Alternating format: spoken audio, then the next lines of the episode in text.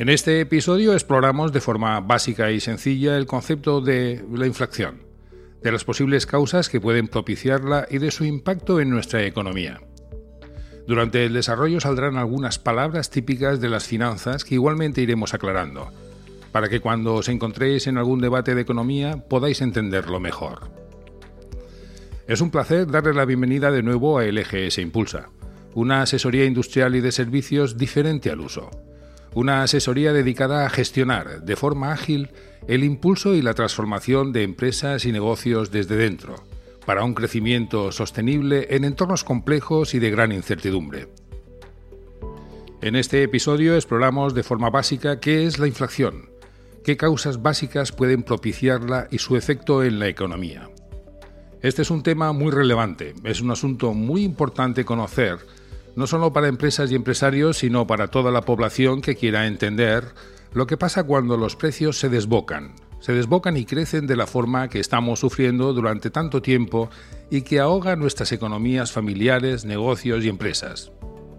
Y como todo tiene una historia, para entender lo que es la inflación de forma sencilla, lo mejor es comenzar por compararlo con la economía más antigua, la economía del trueque.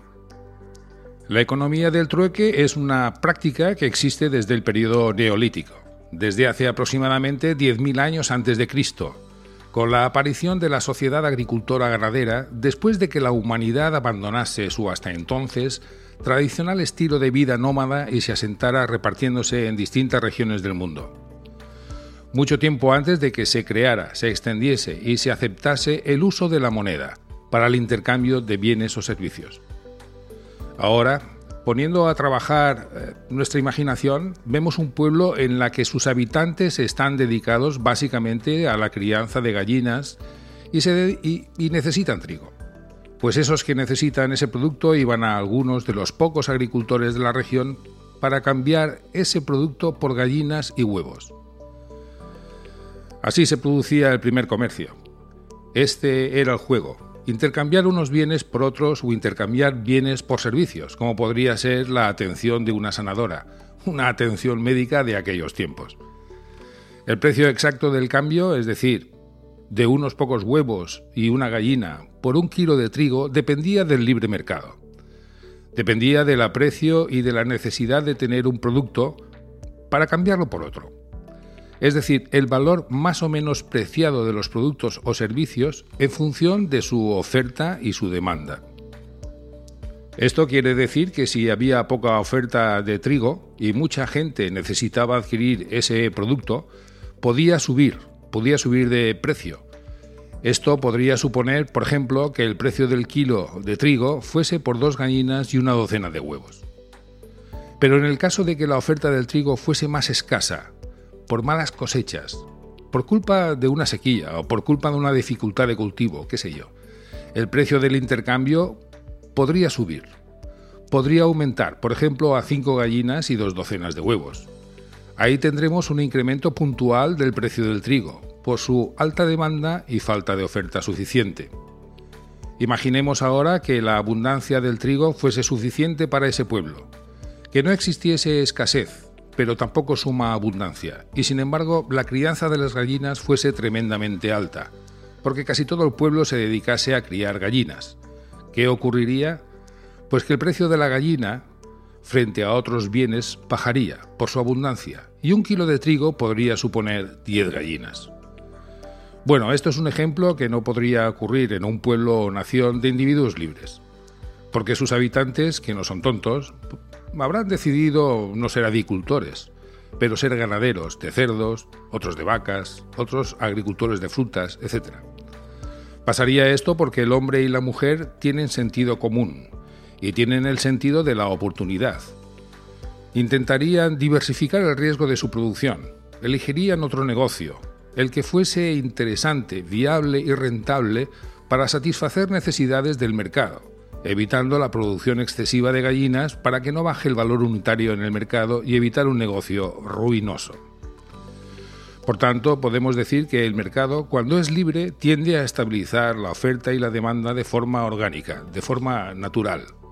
porque esos actores económicos, esa población decide libremente en qué invertir para producir algo necesario para su mercado que les diferencie de los demás, evitando la superproducción de gallinas que es muy posible que acaben muriendo de viejas y no se hayan consumido. En este caso podríamos decir que el aprecio de las gallinas se ha depreciado, se ha devaluado frente al resto de otros productos. Con este concepto aprendido, imaginaros ahora que cambiamos el concepto de las gallinas por el concepto dinero, moneda. Pues diremos que como hay demasiado dinero en el pueblo, el kilo de trigo cuesta más monedas. Pero no porque el trigo se haya encarecido, que también podría. Es que la moneda ahorrada en exceso o malgastada y no invertida en la generación de riqueza se deprecia, se devalúa, porque habría excedente de dinero que no crea riqueza por aquella superproducción de gallinas y huevos que se morirían de viejas antes de haberlas comido.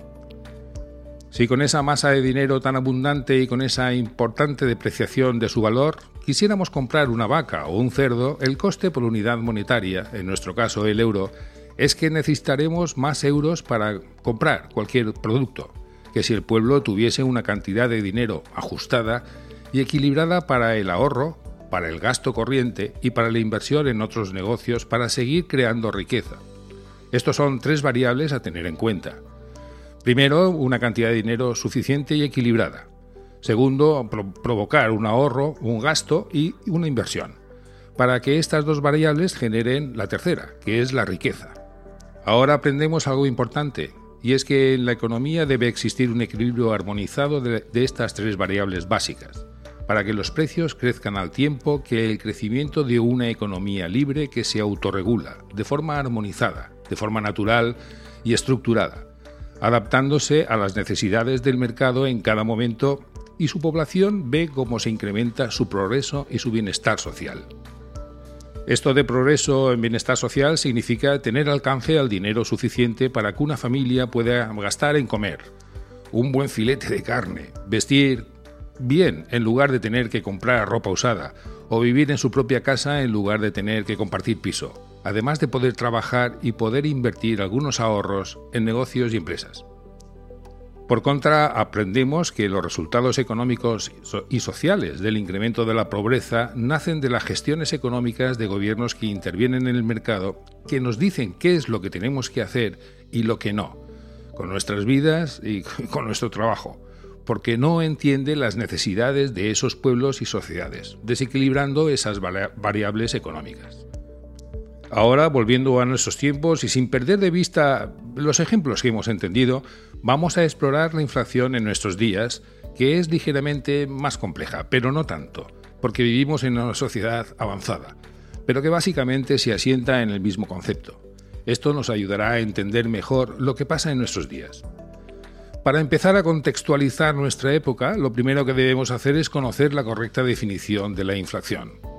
Y la inflación se define como el aumento generalizado y sostenido de los precios de los bienes y servicios existentes en el mercado durante un determinado periodo de tiempo. Cuando el nivel general de precios sube de forma exagerada en una, por una depreciación del valor de esa moneda, se podrán adquirir menos bienes y servicios que antes de esas subidas de precio. Esto, esto es la inflación. Dicho de otra forma, la inflación refleja la disminución del poder adquisitivo de la moneda, una pérdida de valor real de la moneda como medio de pago o intercambio y siendo esta la unidad de medida aceptada en una economía. Hablar de disminución del poder adquisitivo de la moneda es exactamente lo mismo que decir que la moneda se deprecia, se devalúa, igual que el ejemplo de las gallinas en superabundancia. Y esto no tiene nada que ver con los mensajes que recibimos de nuestros políticos de que las empresas tienen la culpa por subir los precios para incrementar sus márgenes. Esto no es verdad. En una economía con inflación, la moneda se deprecia para todos, para las familias, para las empresas y para los negocios. Porque las empresas también tienen que gastar más dinero por la compra de las mismas materias primas para producir lo mismo que antes de la inflación. Por esa misma razón, también van aumentando sus costes en los procesos de sus operaciones, por aumento de las energías, por aumento de los costes salariales, por aumento de los costes financieros, por esas tasas de interés crecientes, y también por los costes fiscales en alza. Así que ahora aprendemos que los mensajes que recibimos, pues de que la culpa del aumento de los precios la tienen las empresas porque quieren aumentar sus márgenes de beneficio, es absolutamente falso. Toda esta reacción en cadena de la inflación para empresas es causante del mismo problema que tienen las familias en comprar sus necesidades con las consecuentes dificultades de poder llegar a fin de mes. La conclusión es esta que no es que sean más caros los productos, es que el poder adquisitivo de la moneda, está bajando porque se ha desequilibrado ese balance tan importante en las economías. Ese desequilibrio de al menos una o varias de las variables que comentamos antes. Bajo el prisma económico y financiero, estas tres variables de las que hablan los economistas afectan a la economía y a la fortaleza o debilidad de la moneda y siguen siendo básicamente las mismas, pero ahora, en nuestros días, son estas. Primero, la masa monetaria, que es la cantidad de dinero que existe en el sistema de un país. La segunda variable sería la velocidad que tiene el dinero en el mercado. Esto significa la velocidad de transacciones en compraventa de bienes y servicios, así como la aplicación que se hace de ese dinero en ahorro, gasto y en inversión productiva. La oferta monetaria es la tercera variable que no es otra cosa que la tasa de interés. La tasa de interés que pagamos por, por disponibilidad de conseguir ese dinero, en base al tipo de interés por créditos, préstamos o hipotecas. El juego de esas tres variables en la economía de nuestros días, es decir, esa masa monetaria, esa cantidad de dinero en el sistema de un país y esa velocidad del dinero en transacciones comerciales y el coste de la oferta monetaria disponible ese tipo de interés para pagar esos créditos, préstamos o hipotecas. Bueno, estas tres variables deben calcularse y relacionarse después con el resultado inmediatamente posterior, con el índice de riqueza que producen. El efecto que causan esas combinación de transacciones comerciales y las inversiones productivas se relaciona con el índice de riqueza que producen, esto es, el índice del Producto Interior Bruto. En el juego económico de un país, esas tres variables generan riqueza creciente y moderada, cuando esas tres variables están dentro de un equilibrio. Si por cualquier razón alguna de esas variables desequilibra al sistema económico, no se producirá un crecimiento armonizado de la economía, pudiendo llegar a generar inflación, devaluación de la moneda. Los cálculos de esas tres variables funcionales relacionadas con el PIB, el Producto Interior Bruto, riqueza, pueden dar como resultado un crecimiento de riqueza económico, pero también pueden dar un estancamiento o una recesión económica. Consecuentemente, estos cálculos sirven para medir la fortaleza o debilidad de una economía y, por tanto, la disposición de que la población pueda generar ahorro o no, pueda invertir en activos productivos o no, después de estar bien comida, bien vestida y con cierto grado de bienestar social que las familias pueden salir a la calle los fines de semana y poder tomarse unas, unas cervezas y unas tapas en familia o con amigos, con un dinero en su bolsillo. Sería un síntoma de bienestar social y por tanto de crecimiento económico. Entonces, llegados a este punto, que ya entendemos lo que ocurre con los precios, nos preguntamos, ¿por qué no podemos llegar a fin de mes? ¿Qué ha ocurrido con el gran estímulo expansivo de dinero creado e inyectado a los distintos países de la Comunidad Económica Europea por el Banco Central Europeo para salir de la crisis pandémica. Pues que lamentablemente en España, por lo que nos toca, no ha llegado ese dinero ni al tejido productivo, que son las empresas y negocios, ni a las familias, ni tampoco sabemos qué manipula nuestro gobierno en funciones con esos fondos billonarios. Esos fondos que inyectaron desde Europa al gobierno de España en funciones para gestionarlo en dinamizar la economía. Sí que sabemos que nuestro sistema ha crecido en masa monetaria, como es aquella sobreproducción de gallinas, recordáis, ¿verdad? Pues claro, ese dinero no ha llegado a las familias, ni a negocios, ni a empresas para invertirlo en generar riqueza, pues se nos descompensan todas las variables.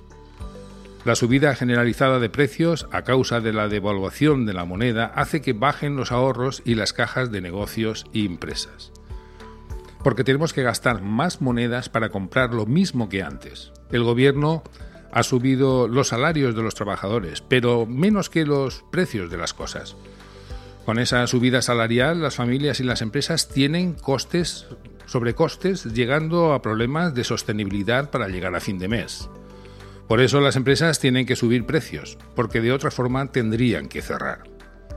Ahora nos damos cuenta por qué vemos que el índice de riqueza de nuestro país se cae, disminuye.